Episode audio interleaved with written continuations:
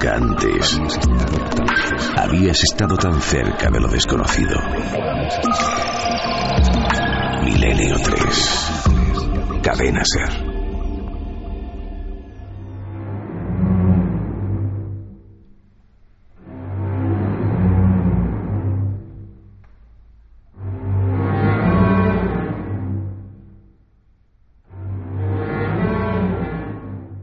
Esa noche nos llama el vigilante no porque escuchase nada así que le llamase la atención, sino porque había unos ruidos. Y al llegar y entrevistarse con él en la puerta del hospital, los compañeros que llegaron en, primer lugar vieron como en la parte superior del, hospital, en la quinta planta, eh, se encendían y se apagaban las luces y se veían una sombra. Eh, se hizo una inspección exhaustiva, planta por planta, hasta llegar a la quinta y en la quinta planta al llegar no, no vimos nada, no había nada. Bueno, antes de que llegara el perro nosotros hicimos una nueva, un una nueva inspección, un nuevo registro y al llegar a la quinta planta observamos algo raro que en principio mm, no sabíamos ubicar. Luego nos dimos cuenta que es que los muebles y los enseres que había en la planta, eh, la mayoría estaban cambiados de lugar y volvimos a hacer una nueva inspección, planta por planta, nuevamente ya con el perro. No marca nada en ninguna planta, ni en la primera, ni en la segunda, ni en la tercera, ni en la cuarta. No marcó nada. Al llegar a la quinta planta, eh, bueno, el, guía canino que iba en el ascensor con él, se abrió la, eh, la puerta del ascensor, él fue a salir, pero el perro se negaba. Eh, nosotros avanzamos unos pasos, el guía se quedó con él, tranquilizándolo. En ese momento también habían subido los que venían por la escalera a darnos el apoyo y fueron los de la escalera los que se dieron cuenta que detrás nuestra, en la esquina, había una sombra. Había una sombra de mujer. O sea, se veía un. Solo se podía ver la mitad del cuerpo. Como temorosa, pero a ver lo que pasaba. Y lo vemos todo, se le hace un alto de prevención, se le avisa de que somos la Guardia Civil, que, que se identifique, que proceda, que se adelante, que la podamos ver, que salga con las manos visibles. Sorprendida no estaba. No estaba observando o sea, eh, lo que fuese, si era una mujer o lo que fuese, estaba en la esquina y estaba viendo a ver qué hacíamos nosotros. Sin duda ha sido una auténtica bomba de relojería, ya lo intuíamos, porque el documento era histórico. El pasado domingo, un hombre valiente, que pertenece a la Guardia Civil, se atrevía a romper el hielo. Se atrevía a abrir la caja de Pandora. Se atrevía a no ser cómplice de tanto silencio en torno a temas que nos interesan a todos. Repito lo de valiente y lo diré muchas veces porque pocas veces nos hemos encontrado, y valga la redundancia, con eh, alguien que realmente hace un esfuerzo muy importante, un esfuerzo que, que no es sencillo, y es desde dentro, no solo confesar que ha vivido una serie de fenómenos, como habéis escuchado ahora mismo, en compañía de otros agentes de la Guardia Civil y de otros miembros de la Policía Nacional ocurre en un hospital y la repercusión ha sido brutal en las Islas Baleares. Muchos periodistas y colegas se han dado cuenta de que ya había algo importante, pero es que el testimonio valiente de Daniel, de la Guardia Civil, que trajo el informe y la inspección ocular, han hecho que otros testigos, otras personas que trabajaban allí, digan, no estábamos locos. Nosotros sabíamos lo que estaba ocurriendo, pero no lo contábamos porque da miedo porque ¿quién le va a creer a uno? Es algo comprensible. Por eso el valor de lo que hizo este miembro de la Guardia Civil es máximo. Así sonaba en cuarto milenio y así se produjo un impacto brutal. Había un informe, hay un informe de la Guardia Civil detallado. ¿Qué decía el informe? Decía esto. Dirección General de la Policía y Guardia Civil. Puesto de Mahón. Fecha 1 de noviembre de 2007. Diligencia de exposición de hechos. En Mahón, Menorca, siendo las seis y cuarto de la mañana, se hace constar mediante la presente diligencia los hechos siguientes que a las dos y media de la madrugada se recibe un aviso del vigilante de la empresa de seguridad Trablisa, el cual presta servicio en el antiguo Hospital Virgen del Toro, informando sobre ruidos y extraños movimientos en el interior del edificio. Personada en el lugar la patrulla en servicio y con el apoyo de otra patrulla de la unidad fiscal se procede a una exhaustiva inspección del lugar, no encontrando a nadie en el interior del edificio, pero escuchando por los componentes ruidos, susurros y risas provenientes de la última planta del hospital. Desde la calle se puede observar cómo las luces de dicha planta se encienden y apagan de forma intermitente, y se observan sombras que aparecen y desaparecen como si de personas se tratase. Solicitamos apoyo de una patrulla del Cuerpo Nacional de Policía y se realiza una nueva inspección planta por planta, siendo de nuevo el resultado negativo. Pero al llegar a la última planta, la cual ya había sido inspeccionada, se observa que los objetos y enseres que había han sufrido modificaciones de lugar. Por lo descrito, se decide solicitar el apoyo del servicio cinológico para el rastreo de personas. El perro realiza inspección y rastreo de las cuatro primeras plantas, pero al llegar a la quinta se niega a salir del ascensor y se pone nervioso con fuertes movimientos de una forma que su guía desconoce. En ese instante, al fondo del pasillo, junto al ascensor, se encienden unas luces y se observa una sombra de persona de forma extraña que se asoma por la esquina derecha. Se le avisa de la presencia de las fuerzas y cuerpos de seguridad y de que se procedería a disparar intimidatoriamente de no obtener respuesta, desapareciendo la sombra en ese instante. Al ir a comprobar dónde se podía haber ocultado y llegar a la altura donde estaba situada, se observa que no hay nadie y que el pasillo no tiene salida. Después de varias horas de inspección del lugar y después de los hechos constatados, solo cabe resaltar que ha sido un episodio paranormal, del cual no se puede sacar una explicación razonable de lo sucedido, presenciado por ocho testigos. Por lo expuesto, y dando un curso reservado y clasificado a este escrito, se firma a los efectos oportunos en el lugar y fecha señalados.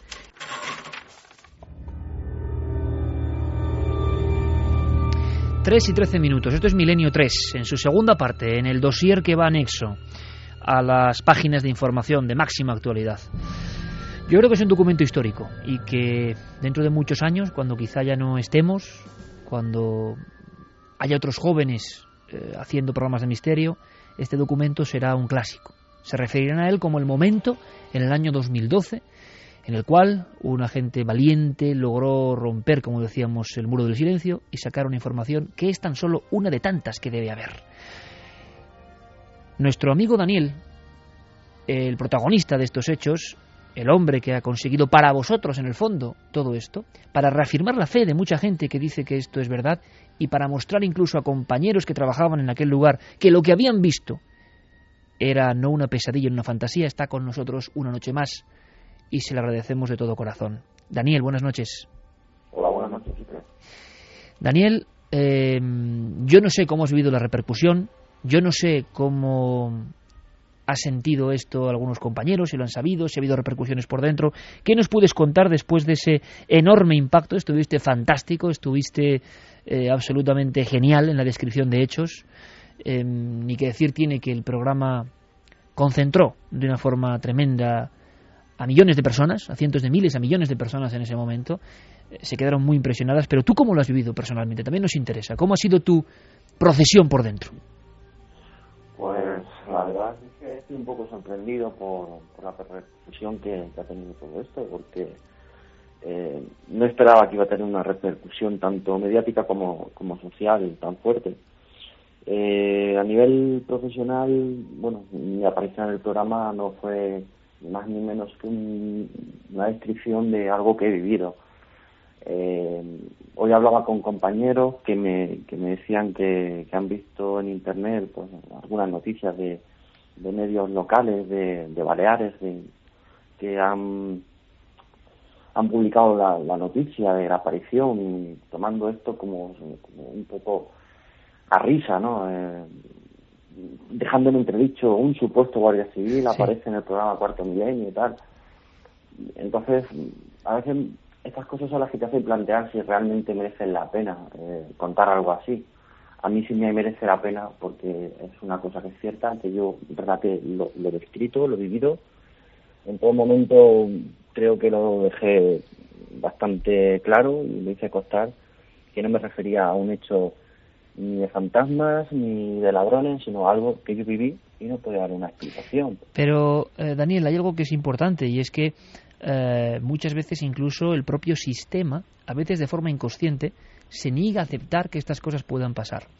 Muchísima gente, sí, muchísima gente, eh, pocas veces, como con esta historia que tú nos traías, hemos recibido tantas felicitaciones, incluso de personas a nivel personal y, y el equipo en general, personas del cuerpo de la Guardia Civil, diciendo más o menos, y te lo voy a resumir, y Diego Marañón tenía una anécdota preciosa a este nivel, más o menos como que qué coraje, poniendo otra palabra, ¿eh? Eh, tenía esta persona para contar una verdad como un templo, pero que habitualmente se oculta. Y a veces hay que tener en cuenta que los compañeros, y más siendo de una cosa que ha pasado en su localidad, el no haber podido acceder a ese documento, pues hombre, no sienta muy bien. Eh, más en una cosa que ha pasado justo al lado de su casa, por decirlo de algún modo, con lo cual siempre ponen su puesto, no han podido publicar el documento, solo que ha salido en cuarto milenio, ¿Y con lo cual ellos lo ponen entre comillas. Que a veces hay algo más fuerte todavía, que es la sensación de que era muy fuerte lo que contabas, era muy fuerte lo que traías y eso no es fácil. Eh, ocurre en Milenio 3, ocurre en Cuarto Milenio y ocurre cuando repentinamente alguien que nadie espera muestra un pedazo de realidad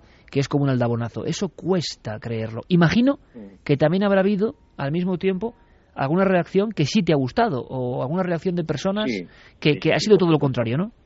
Por supuesto. Hay muchas personas que gracias a esta aparición, a este testimonio, pues eh, se han liberado de, de, esa carga que tenían, de, de, cosas que han vivido y han tenido que guardar el silencio, precisamente por eso, porque no se atreven a contarlo, eh, porque mm, sigue siendo un tema tabú, porque sigue siendo un tema que... ¿Y te has dado más cuenta que nunca ahora, eh, Daniel? de que te has dado cuenta después de esta semana, después de la emisión de Cuarto Milenio, que el tabú es más fuerte incluso de lo que imaginamos, ¿no? Sí, Sí, sí, sí.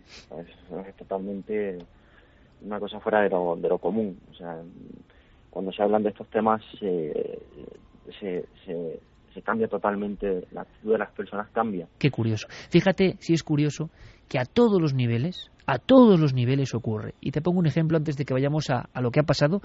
Yo te pido, Daniel, que permanezcas a la escucha tranquilamente, porque luego vas a poder incluso interactuar si te apetece, si quieres, que la gente pregunte cosas, hay un montón de incógnitas, luego nos contará Diego Marañón, en la red se dice muchas cosas, y bueno, y como eres tan amable con nosotros y estás haciendo una labor que te aseguro que millones de personas agradecen, al margen de los comentarios, es tan difícil todo esto que cuentas que nadie lo va a aceptar de primeras. Te pongo un ejemplo. Mira, cuando eh, Bermúdez de Castro, ni más ni menos, premio príncipe de Asturias de la Ciencia y gran investigador de Atapuerca, a mí me contaba que con algunos yacimientos y con algunos hallazgos físicos de la prehistoria, que tienen que ver con lo sobrenatural, que tienen que ver con lo sagrado, que tienen que ver con lo extraño, ya hay problemas, ya, ya no es tan fácil, y ellos son los número uno, pero ni siquiera para ellos es fácil, ya me lo contaba eh, este gran, gran maestro, gran profesor, que no tiene miedo a nada, pero se daba cuenta de que la propia sociedad científica reaccionaba con cualquier otro tema no hay problema, con este sí. Jean Klotz.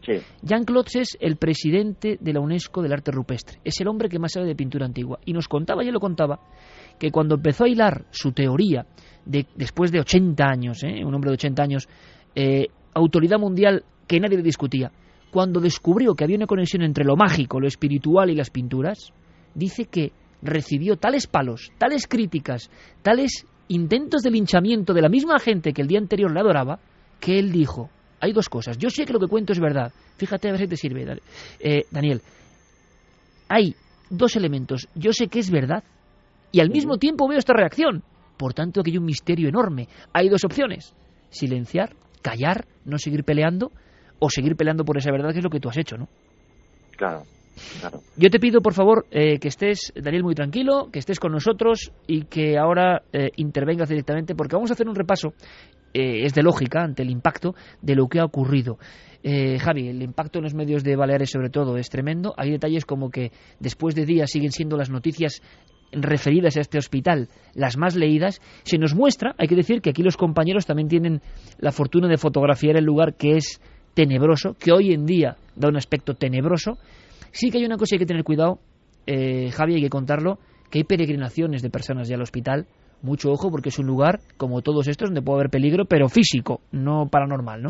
Sí, además hay que aclarar que, lógicamente, como este caso ha salido ahora a la luz y, bueno, pues las autoridades están especialmente alerta pues efectivamente tienen que tener especial cuidado porque las autoridades nos consta que están mucho más eh, pendientes de cualquier persona que pueda colarse en el lugar. Además, es que este hospital en concreto eh, pues está en una parte muy céntrica de Menorca, muy cerca del mar. Es un lugar eh, pues transitado a prácticamente cualquier hora del día y precisamente por eso nos cuentan los periodistas y las personas con las que hemos hablado que desde que salió el tema en Cuarto Milenio pues son decenas de personas las que se arremolinan a las puertas de este hospital a hacer fotografías, a pasar horas de su tiempo libre y a bueno, pues a observar a las ventanas pues para ver si ellos también se convierten en testigos de estos fenómenos. es muy difícil y que eso no tiene por qué volver a pasar y es un poco efecto Palacio Linares, ¿no? Ya habían tenido problemas, pero con personas de carne y hueso, ocupas, parejas que buscan rincones de intimidad pero siempre que se veían las cámaras, que tiene cámaras de vigilancia el hospital, pues inmediatamente intervenían. Ahora parece que están más selladas las puertas para que la gente no pueda entrar porque hay peligro también, un edificio que está abandonado ya, peligros de derrumbe, de que pase cualquier cosa y, de que alguien pueda tener un accidente. Y eso, por favor, que ha pasado en otros puntos de España, desde luego que Milenio, ni Cuarto Milenio, ni por supuesto Daniel, ni el informe, ni los testigos, ni nadie tiene ninguna responsabilidad.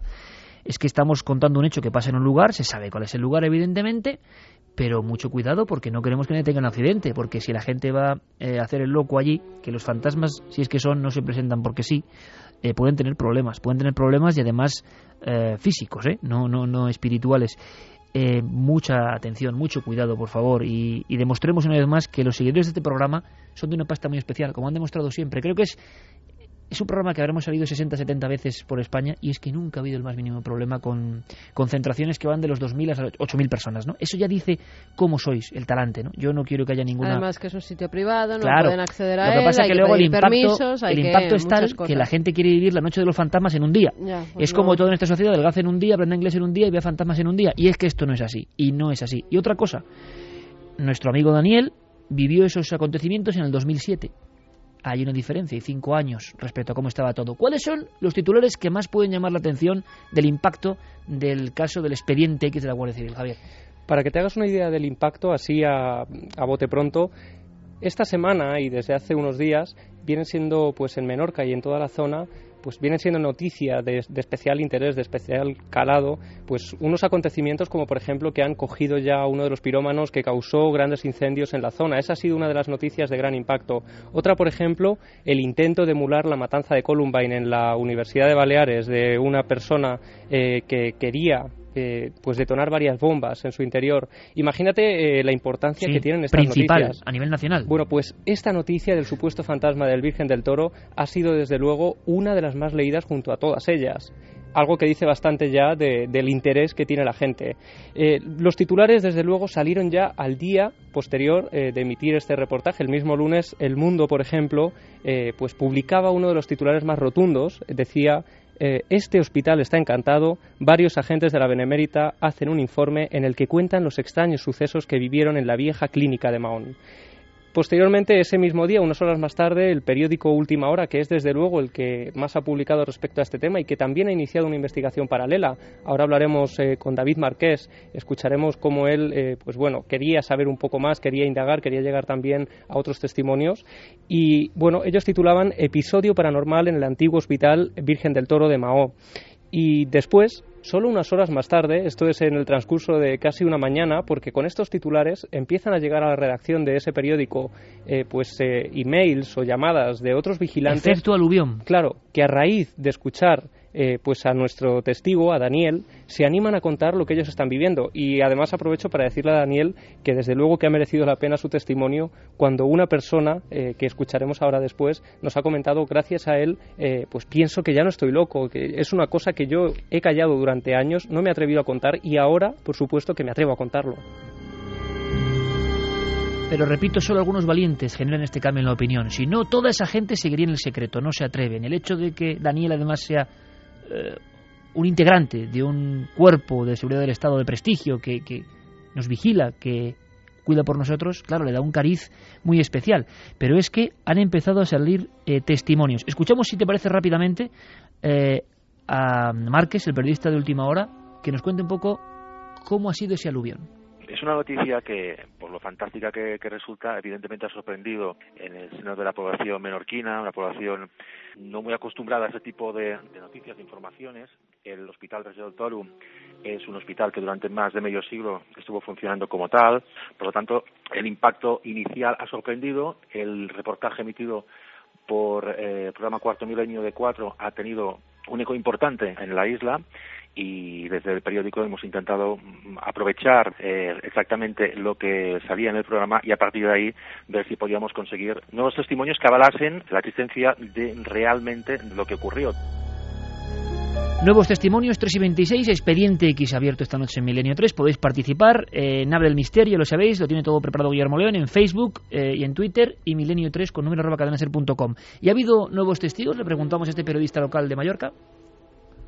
Salen de forma paralela testimonios de vigilantes de seguridad, de empleados de, los sistemas de seguridad y alarmas del antiguo hospital. E incluso se habla de que hay personal sanitario que también dice haber sido testigo de que hay luces que se encienden y se apagan, de que el ascensor se mueve solo, sube y baja solo, de que hay ruidos extraños como pisadas, susurros, todo esto, todo esto que, hace que incluso haya eh, gente que, ha trabajado como, como vigilante de seguridad en, el hospital en aquella época y te corrobore un poco pues el temor que había entre determinado personal de vigilancia hasta el punto que una chica directamente asustada por lo que estaba oyendo, por, los ruidos que oía en el hospital, dice haber cubierto la guardia desde su coche, desde fuera del hospital, porque, porque dentro no podía estar por, el, por el miedo que sentía. Una escena muy gráfica, ¿eh? La vigilante se queda en el coche por lo que ocurre dentro del hospital que tiene que custodiar. Y estos son unos de, esos testimonios que empiezan a llegar a última hora a ese periódico que publica un reportaje que dice eh, con su titular Un vigilante corrobora los hechos paranormales del Virgen del Toro y cita palabras de ese, de ese vigilante, se te ponían los pelos de punta. Es un vigilante de la empresa Trablisa, eh, vivió ocho meses los fenómenos quedó tan eh, bueno pues marcado entre comillas por todo por toda su experiencia que a raíz de ahí no ha vuelto a trabajar en un eh, bueno pues en un edificio abandonado. Y yo eh, me he quedado con unas palabras de su testimonio. Desde luego esto es una investigación en vivo estamos intentando dar con él. Pero en ese artículo él decía apagaba una luz de una planta a las 2 de la madrugada y una hora después se volvía a encender. El ascensor bajaba solo desde la quinta planta sin que yo pudiera adivinar el motivo. Las puertas de los quirófanos, que carecen de ventanas, se abrían de par en par y hasta sonaban los timbres de las habitaciones en algunas camas. Me gustaría conectar, nos está preparado nuestro compañero Diego Marañón. Diego, buenas noches. Aquí estoy, ¿qué tal? Eh, una repercusión, gracias por todo el trabajo, como siempre, Diego, eh, trabajando en equipo. Yo creo que Javi y Diego han hecho aquí una dupla fantástica, intentando rastrear todo lo rastreable. La investigación, como dice, y es lo emocionante, Javier Pérez Campos, está en vivo. Y ahora mismo tenemos al protagonista en vivo, al otro lado del teléfono y a nuestro compañero. El impacto brutal, y aunque sea adelantar simplemente, si es cierto que a través de la red, donde la gente dice todo lo que se le pasa por la cabeza, había incluso algunas dudas que ahora preguntaremos a, Daniel, ¿verdad? Impacto tremendo, mucha gente a favor y gente también que tenía, pues lógicamente, sus resquemores, ¿no? Que no se atrevían a admitir que esto fuese verdad. Sí, efectivamente, entre los eh, oyentes y espectadores habituales del programa, eh, el testimonio de Daniel levantó un interés hasta tal punto que alcanzó, por ejemplo, el programa del pasado domingo un 76% de share social, que para que nos hagamos una idea significa que de toda la gente que a esa hora estaba comentando en las redes sociales algún programa de televisión, el 76% lo estaba haciendo sobre el testimonio que en aquel momento Daniel estaba ofreciendo a nuestros, a nuestros espectadores. Bueno, ese dato que acaba de dar Diego Marañón, 76% de la gente que estaba comentando algo la noche del domingo estaba hablando de este caso. Mm. Es, es levantar la alfombra y eso tiene luces y sombras. Escuchamos ahora, eh, Javier, compañero, a uno de esos testigos que surgen a raíz de la valentía de Daniel. Testigos que hablan sin ningún temor. Juan Tur es el caso. Juan Tur fue durante muchos años el encargado de celadores y además él nos cuenta una cosa bastante curiosa y que a lo mejor esto puede incluso arrojar algo de luz eh, a esta investigación porque desde luego abre una nueva vía de investigación. Él dice que en los años 70, cuando se abre el hospital y son muy pocos empleados los que están trabajando allí, ya se habla de este tipo de fenómenos. Es decir, que no ha fallecido todavía gente en el interior, no ha ocurrido pues lo típico que ocurre en un hospital de estas características, ¿no? Desde los años 70 empiezan a ocurrir fenómenos, luego el hospital se empieza a llenar de trabajadores y desde luego pues esos ruidos, esos sonidos, esos pasos, esas puertas que se abren y se cierran, esos ascensores que suben y bajan, fenómenos que describen todos, algunos sin conocerse entre sí, a la perfección, pues eh, empiezan a, bueno, a formar parte de lo cotidiano, ¿no? Porque al haber más gente en el hospital puede ser cualquiera.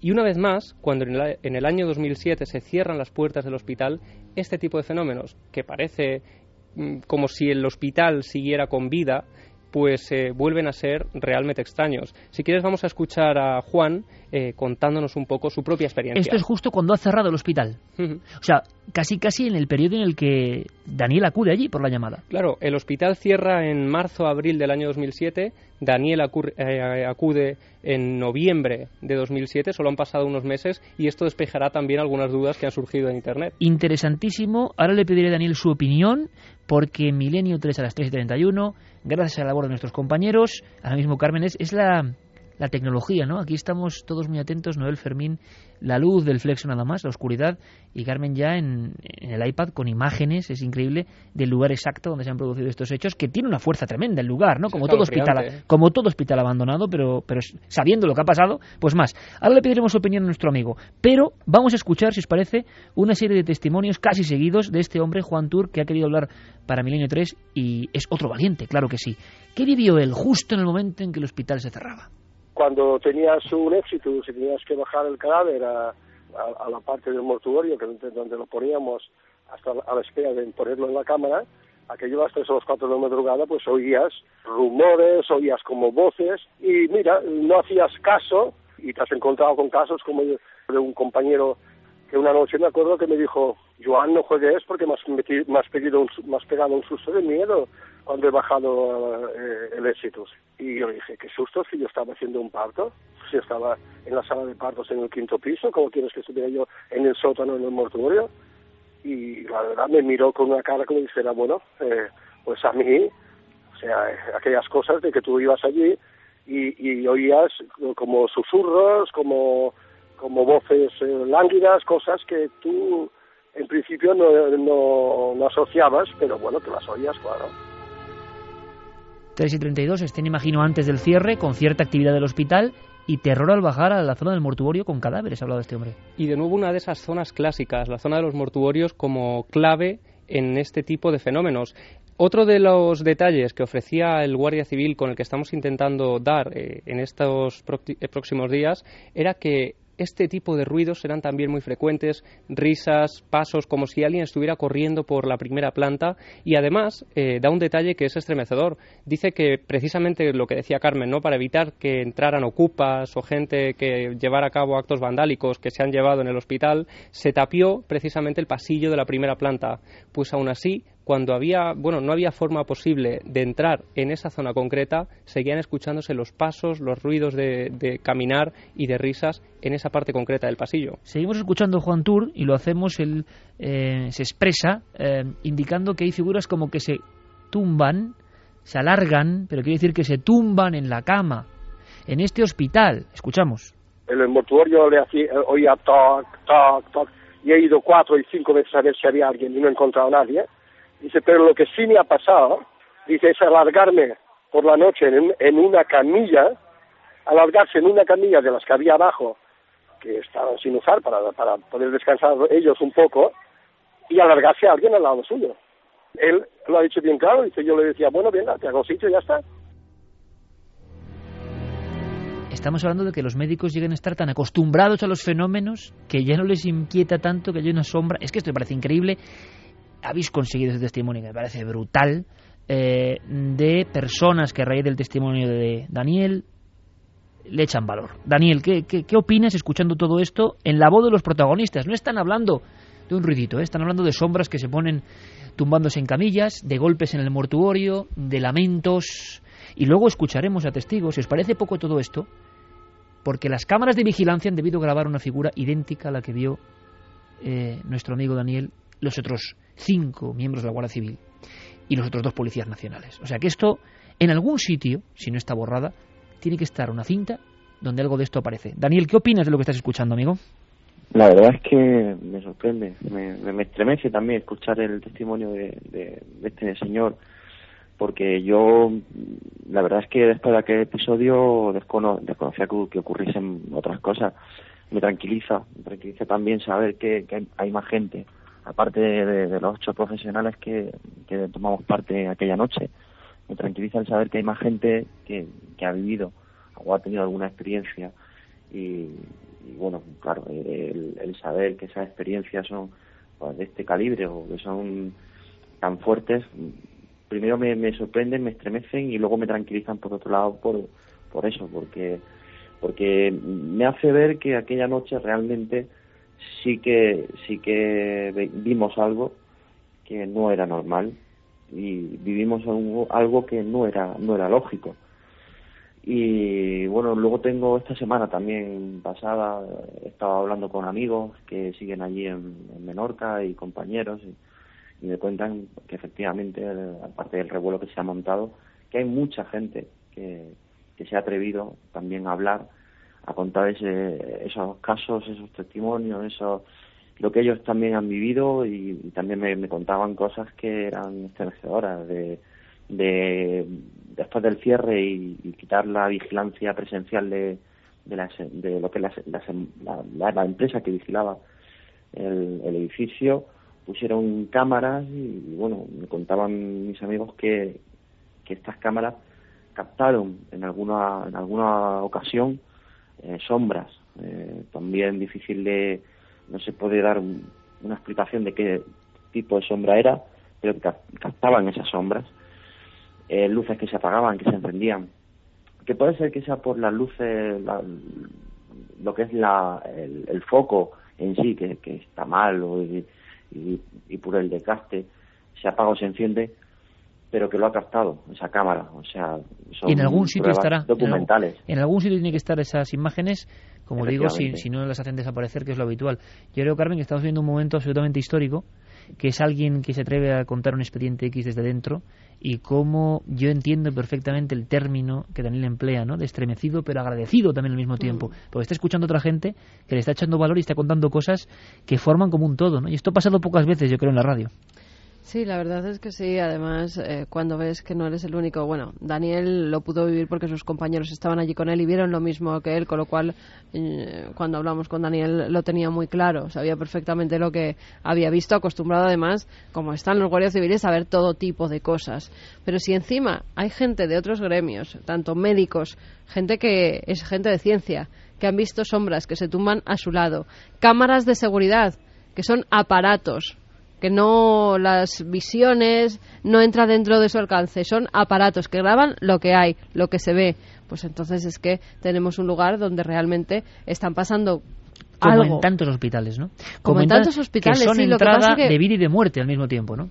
En pocos hospitales ha tenido que intervenir la Guardia Civil porque realmente o se abandona el lugar o el trajeteo que hay eh, en el hospital normalmente, pues sí te cuentan cuando vas a alguno, las enfermeras, los médicos, se nos enciende un piloto de una habitación donde no hay nadie y la noche anterior murió. Sí te cuentan que pasan cosas y que se ven sombras y que se han oído lamentos, pero claro, la Guardia Civil no acude porque eso es un hospital que está funcionando. Cuando ya es algo abandonado. Muy nervioso estaba el vigilante. Seguimos escuchando a Juan Tur, si os parece, no con luces que se encienden y se apagan, sino con otro elemento absolutamente clásico que yo no voy a adelantar y que muchos oyentes de Milenio 3 han escuchado en otros casos clásicos, también con hospitales de por medio. Escuchamos de nuevo este documento Juan Tur. Y aquello de tú tenías el ascensor esperando para bajar cualquier cosa y de repente el ascensor ver que se iba solo, pues a mí me ha pasado muchas veces. Porque claro, si hay otra persona, tú puedes pensar, es que el otro compañero lo ha cogido el ascensor, pero cuando uno está solo, es obvio que, que no lo ha podido coger nadie más. Te digo, esto es una cosa que nos ha pasado a muchos.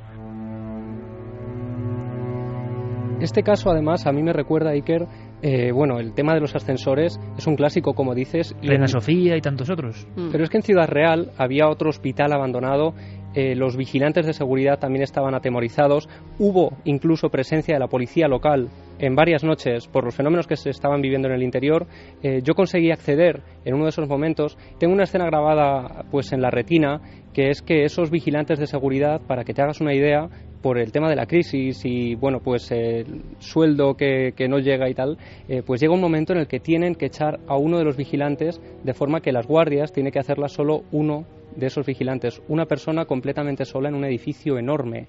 Y además no solo eso, tenía que ir pasando planta por planta, pasando la tarjeta para fichar, para que estuvieran controlando en todo momento que él estaba haciendo las rondas y había puntos, eh, puntos del hospital en los que ellos tenían que avanzar por un largo pasillo oscuro de varios metros porque la zona de las luces, de los mandos de luces, estaban al final del pasillo. Para llegar a encenderlas tenían que, eh, en completa soledad, caminar por esos pasillos eternos hasta llegar allí.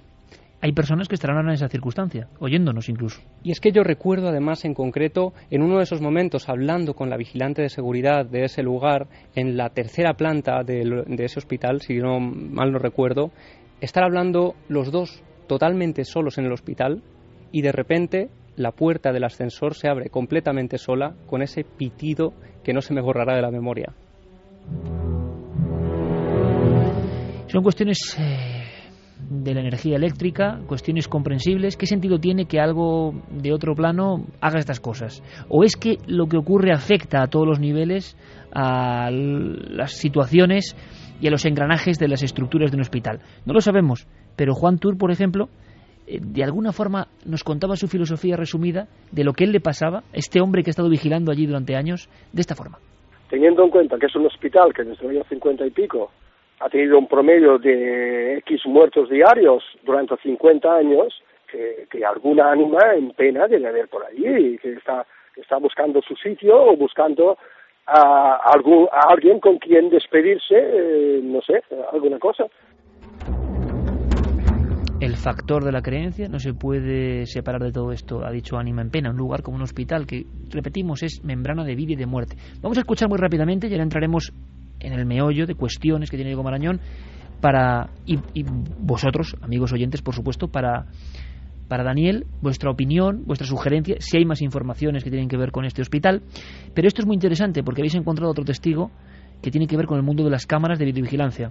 Pedro Sintes es eh, vigilante de una empresa de cámaras de seguridad. Durante años estuvo trabajando para el Hospital Virgen del Toro y hay que tener en cuenta que el momento en el que se instalan esas cámaras de seguridad es precisamente porque ya no se permite que trabajen en el interior miembros de seguridad eh, físicos, digamos. Es decir, se instalan esas cámaras para observar desde fuera lo que está ocurriendo en el interior.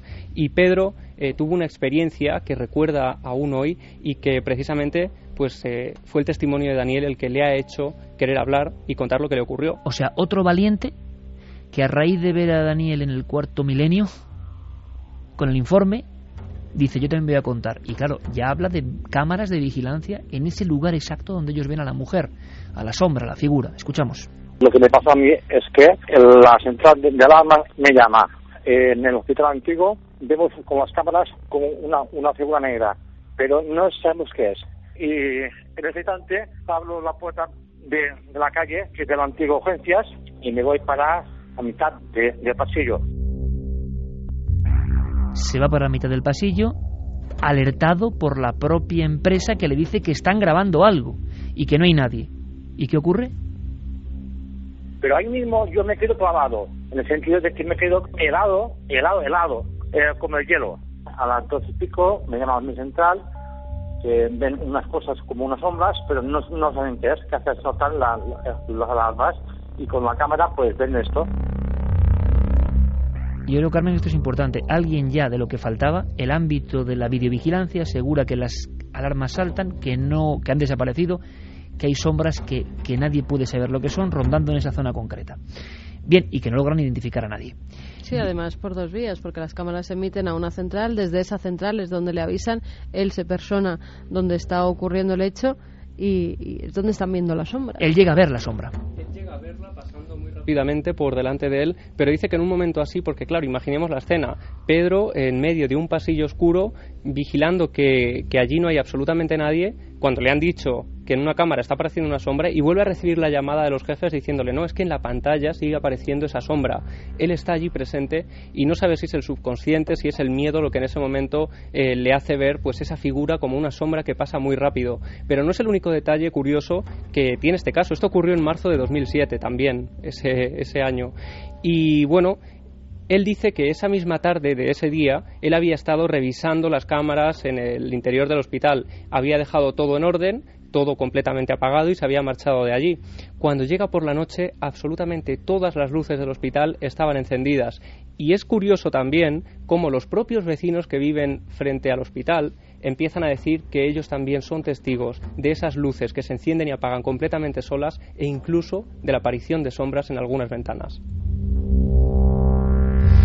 Diego, compañero, la emisión de ese programa, la emisión eh, de un expediente X español real completamente desconocido, genera un montón de dudas, de cuestiones. Tú tienes algunas directamente para, para Daniel. Sí, efectivamente, entre las opiniones que llegan eh, como reacción a este programa, algunas, Iker, y lo quería dejar eh, patente también de la propia policía y de la Guardia Civil, nos hemos pasado por foros eh, que, visitan, que son visitados por miembros de este cuerpo que dicen literalmente, por ejemplo, aparte de felicitarle por su valentía, que el día que a la Guardia Civil le dé, le dé por sacar todos los expedientes X que tiene, tendréis para hacer miles de programas. Qué bueno, ese mensaje es buenísimo porque además yo creo firmemente en ello. ¿eh? No que lo vayan a sacar, sino que existen esos expedientes. Sí, claro. y, por qué no? A ver si esa apertura es que no es nada malo ni nada extraño, es que son personas de su cuerpo, las que están viviendo, de su cuerpo y de todos los cuerpos de seguridad, las que han vivido y están viviendo fenómenos que no pueden explicar. Tal vez alguien que lleva muchos años investigando estos casos pueda dar una solución, porque a veces pueden tener una solución. Diego. Mm. Bueno, pues entre todas esas reacciones eh, se repiten algunas preguntas que, ya que tenemos esta noche a Daniel eh, aquí con nosotros, pues a lo mejor es un buen momento para resolver algunas de esas interrogantes. Por ejemplo, pregunta mm, mucha gente por qué acude la Guardia Civil cuando eh, se produce esa llamada si en teoría debería ser algo que es competencia de la policía local o, en todo caso, de la Policía Nacional. Se preguntan si el vigilante les llamó directamente a ellos o si quizás se recurrió al servicio 112 y fue a lo mejor un fallo de coordinación. Daniel, ¿recuerdas algún detalle al respecto? Pues con mucha claridad no, no recuerdo por qué, por qué acudió la Guardia Civil en ese caso en concreto, pero si puedo hablar de otros casos. Eh, por aquella fecha los efectivos de la Policía Nacional estaban muy limitados eh, en, lo que a personal se refiere. Y claro, es una demarcación, digamos, la demarcación de Policía Nacional. De hecho, la comisaría de la Policía Nacional está muy cerca, está a tres minutos escasos. No sé si igual eh, el vigilante, como tenía eh, acceso directo al teléfono de nuestro, de nuestro cuartel, eh, llamó directamente al cuartel y por eso se personó la, patrulla o, quizás eh, el vigilante dio la llamada de alerta a su encargado y el encargado fue el que llamó. Claro, porque además, Daniel, si no recuerdo mal, en el propio informe se, se dice que es el vigilante el que el que llama pidiendo ayuda, ¿no? Directamente a la Guardia Civil. Sí, efectivamente. Diego, más eh, cuestiones. sí, sí, dime, Daniel. No es, no es, extraño que, como ya comento, no es extraño que, que apareciera la Guardia Civil en el sentido de eso, de que además de que, de que el hospital está situado en una zona, eh, digamos, lindante al puerto de, Menorca, o una zona del puerto de Menorca, que eso sí que es competencia también de la Guardia Civil. Interesante. El puesto, el, lo que es el puerto tiene, tiene la demarcación la tiene, al ser un tema de costas, mm, es de Guardia Civil. Yo entiendo que posiblemente fuera, porque eso sí que es verdad que lo no recuerdo con claridad, yo sé que se recibió el aviso eh, a través de, nuestro de nuestro nuestra central COS y, y, acudimos por eso porque a nosotros nos manda nuestra central eh, en ese caso. Claro, y además que son detalles será por eso. Claro, muy muy precisos que, que, bueno, dentro de las fuerzas de seguridad de Estado conocéis perfectamente y además tampoco quizá queramos entrar en tantas interioridades, pero digo, hay más más cuestiones más globales incluso, ¿no? Sobre sobre el hospital, gente que ha vivido cosas que ubicaba en esa quinta planta otro tipo de cosas. Efectivamente, se apunta por antiguos pacientes del hospital que en la quinta planta, que era es la, zona donde Daniel decía que se habían producido los fenómenos, estaba quizá en realidad eh, ginecología y maternidad y no psiquiatría, que es lo que se habría apuntado en el programa el pasado domingo. Entonces la gente se pregunta que eh, si en la quinta planta estaba ginecología, ¿por qué estaban las ventanas selladas, como apuntó Daniel? Daniel, ¿recuerdas alguna historia de este respecto? Sí, yo creo recordar que, que era psiquiatría. Ya, si la gente lo dice con tanta certeza, pues no lo voy a poner en duda, pero yo creo recordar que era eh, psiquiatría y las ventanas estaban totalmente selladas. No sé si quizás es que se habían sellado por el tema de que al haber cerrado el, el hospital, las cerraron por motivos de seguridad o porque ya estaban así antes. Claro, Pero tiene en pinta de momento- eso, Daniel, porque además incluso en las fotografías sigue viendo algunas totalmente tabicadas, ¿no?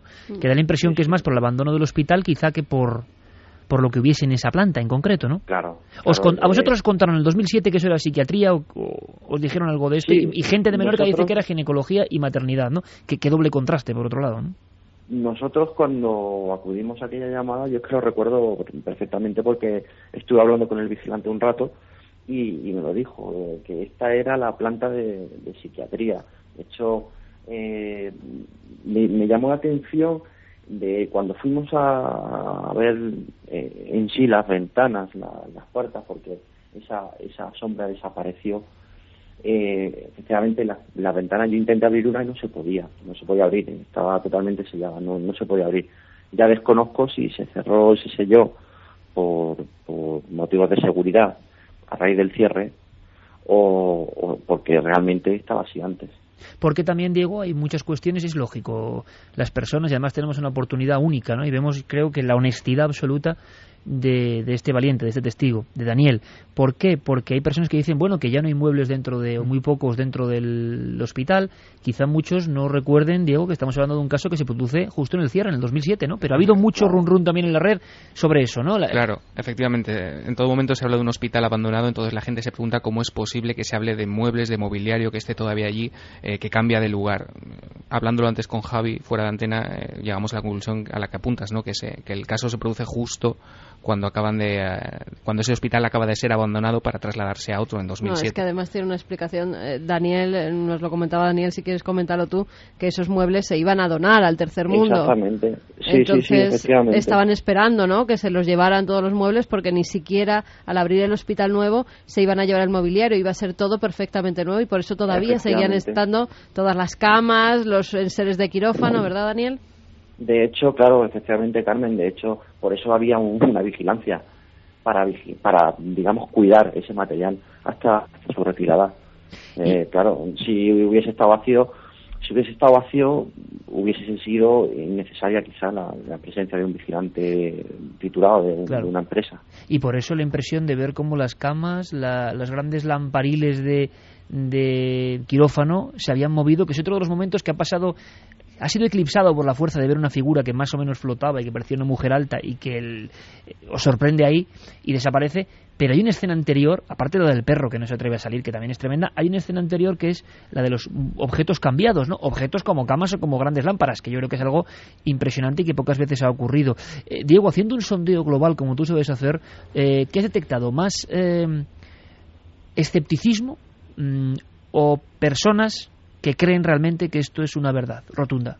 No, desde luego el, el testimonio ha sido muy impactante y muy valorado por, por toda nuestra audiencia. Lógicamente, como, en- como siempre ocurre cuando se habla de estos casos, eh, hay testimonios y, opiniones para todos los gustos.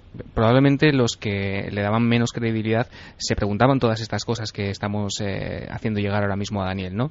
Eh, pero desde luego hay gente que dice que desde que empezó, por ejemplo, Cuarto Milenio en noviembre de 2005 es el caso eh, más escalofriante que han escuchado. Eh, un par de preguntas más, si me permite, sí que muy Por rápidas supuesto. para Daniel. Por ejemplo, la gente se pregunta que por qué, eh, tratándose de un hospital abandonado en el que realmente no se detecta desde el principio un peligro real y físico, ¿por qué acuden hasta ocho miembros de los cuerpos y fuerzas de seguridad del Estado? Eh, bueno, en principio creo que lo de lo contesté al- en el programa. No acuden de golpe los ocho. eh, Llegamos a juntarnos ocho. En principio apareció una, una patrulla, eh, o sea, lo que era una pareja. Luego pidió apoyo, porque claro, es un hospital muy grande y si quieres hacer una inspección con dos personas, igual no hace la inspección eh, igual que con, con más miembros que te puedes repartir más, te puedes repartir mejor en lo que es la zona y claro, es un hospital muy grande, era una zona muy grande para dos solas personas. Y una última pregunta que además se ha generado esta semana a raíz de los artículos que aparecían en el periódico Última Hora. Algunos medios, como este periódico, eh, citan a la Guardia Civil diciendo que el informe o no se encuentra o que no consta. Eh, ¿Tú qué opinas de esto, Daniel? ¿Qué puede haber sido Perdón, ese informe? es que se ha entrecortado. ¿Podría repetirme? Sí, sí, sí. Eh, que algunos medios esta semana, sobre todo el diario Última Hora de, de Menorca, citaban a la Guardia Civil eh, diciendo que ese informe, que la diligencia que se mostró en Cuarto Milenio, no se encuentra o que no consta en sus archivos. ¿Qué opinas tú de esto? ¿Qué crees que puede haber sido de ese papel? Pues no tengo ni idea. Es, no eso tengo es ni mucho idea. más fácil, Diego, te lo contesto yo, al guardia civil que hayan llamado, es más fácil decir que no consta, aunque nunca niega que haya un informe. No, ¿eh? no. Nunca la niega la Guardia No, no, Civil. Otra cosa es que diga que no conste o que no tienen constancia de ello. Sí, sí, eso que es decir al periodista, porque muchas veces nos ha pasado, al pedir un informe, no sigas preguntando por esto porque no te lo voy a dar. Pero podemos certificar, Daniel, que lo- el informe es absolutamente auténtico y que es un expediente X de la Guardia Civil, una diligencia con todas las de la ley y una inspección ocular que quizá también apareció ensombrecida, pero que también adjuntaste. Por lo tanto, eh, podemos eh, resumir con que los documentos son absolutamente reales. Sí, sí, efectivamente. O sea, el, el- la procedencia, por motivos profesionales, no puedo decir eh, como quién, quién me lo ha hecho llegar, ¿no? Porque, re- vamos, hago recordar que yo no sigo en Menorca desde hace años. Entonces, claro, eh, sería comprometer a la persona que... Por supuesto. Y no queremos hacerlo. Daniel, porque lo importante es la Ya bastante posibilidad. me he comprometido hombre, yo. Hombre, la posibilidad es de poder saber de otras personas, de la Guardia Civil o de otras fuerzas de Estado, que nos cuenten más cosas, porque Daniel sabe de más historias, de más casos. Ojalá podamos llegar a ellos. ¿Y qué dice la gente, nuestros oyentes, Carmen? ¿Qué, qué- cómo podemos resumir esta historia que ha sido tan impactante? ¿Qué dicen nuestros? Mira, resumiendo, Iker, la mayoría piensa que Daniel y sus compañeros vivieron algo muy extraño. Además, pone mucho hincapié en lo del perro. El que no saliera el perro, que están entrenados para acudir a esos sitios cuando además eh, la persona que va con él, el guardia civil que va con él, se ha entrenado para que acuda a esos sitios, le dan muchísima importancia tanto en Twitter como en Facebook. Marisol Sánchez nos dice, no es raro, yo he estado en un hospital que llevaba como tres años cerrado entonces y dejaron hasta las medicinas, con lo cual fíjate si podía haber muebles después de cinco o seis meses cerrado. Olesa dice que tiene una amiga que trabaja en la UCI del Hospital Infanta Cristina de Badajoz, que le contó que allí veían gente y las enfermeras llamaban a seguridad allí no había absolutamente nadie. José Manuel pregunta que qué pasó con el vigilante tras irse los miembros de la Guardia Civil, que si continuó en el edificio con su vigilancia o se, fue. se quedó allí solo, simplemente por curiosidad. Daniel, ¿se quedó solo el hombre allí? se quedó allí. Ostras. Bueno, pero no solo, se quedó allí, pero estuvimos pasando constantemente durante la noche para hacerle compañía, porque el hombre estaba como nosotros, impactado. Qué bueno, o sea, tuvisteis que volver de vez en cuando para ver que todo estaba en orden. Sí, ya por cortesía, ya eso salía de nosotros, que, que, bueno, estábamos en la calle y mientras no tuviésemos un aviso, pues, nos daba igual pasar de vez en cuando allí con él. Eso sí, eh, es cierto y recuerdo que cada vez que pasábamos él estaba fuera en la calle. Fran Ojeda dice, es una vergüenza que se dude del honor de un guardia civil simplemente por decir lo que ha visto. Eso se llama manipulación de los medios. La mayoría de la gente apunta a la valentía de Daniel por contarlo y apuntan también, bueno, pues que cunda el ejemplo Ojalá. para ver si salen a luz y que mandemos un equipo al hospital. Ojalá, lo haremos, Yo, lo haremos. eh, Iker, Dime, Daniel. Quería contestar también a una pregunta que he visto hoy, porque claro, cuando he visto esta repercusión y eso me he metido en internet y he estado mirando a ver. Tiene que ser muy rápido no porque lo estamos sabía. al final, Daniel, tiene que ser muy rápido. Sí, mm, quería contestar a alguien que me decía que, que decía, bueno, decía en, el, en, en un foro o algo así que le extrañaba mucho la presencia del perro durante la noche y quería decir que en Menorca existía un gran compañerismo y efectivamente el perro no suele trabajar por la noche. De hecho, cuando llamamos al guía estaba en la cama, lo sacamos de la cama y vino porque le llamamos nosotros como compañeros y él dijo, él nos tenía dicho siempre, cualquier cosa que pase, la hora que sea, llamadme que yo acudo. Y pasó. Y por eso estaba allí. Daniel, lo tenemos clarísimo. Creo que además todas estas dudas estaban ahí porque es un caso tan fuerte, pero que hemos dedicado esta hora a este dossier porque creemos en el testimonio de algo que ocurrió, algo que deberemos seguir investigando. Pediremos todos los permisos que se pueda, pero es un auténtico expediente X español y ojalá, ojalá, Daniel, ojalá podamos eh, saber de más casos que tú conoces perfectamente. Ojalá la, esta gran punta del iceberg pueda seguir ampliándose. Todo el equipo de Milenio 3 te manda un gran abrazo por tu valentía Igualmente. y porque creo que muchísima gente va a seguir contando historias a partir de, de ese testimonio tan con tanto arrojo, con tanta nobleza. Un abrazo muy fuerte. Estamos justo al final, Daniel. Un abrazo muy grande. Hasta la próxima, Un compañero.